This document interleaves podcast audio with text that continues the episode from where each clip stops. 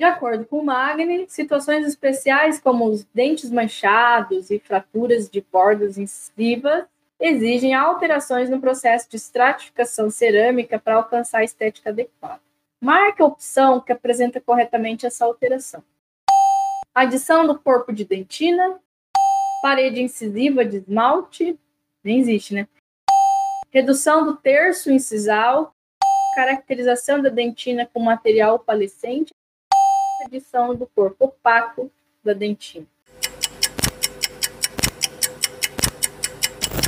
Então, se a gente quer fazer uma caracterização com dentes manchados, o que, que o meu técnico vai fazer ali na hora que ele está aplicando o pó líquido?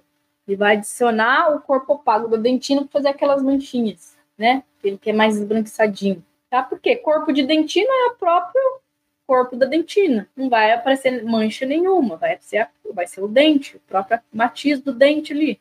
Parede incisiva ah, nem existe isso aí.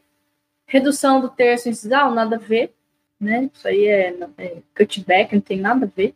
Caracterização da dentina com material palecente não tem nada a ver com dente manchado, né? Então, adição do corpo opaco da dentina.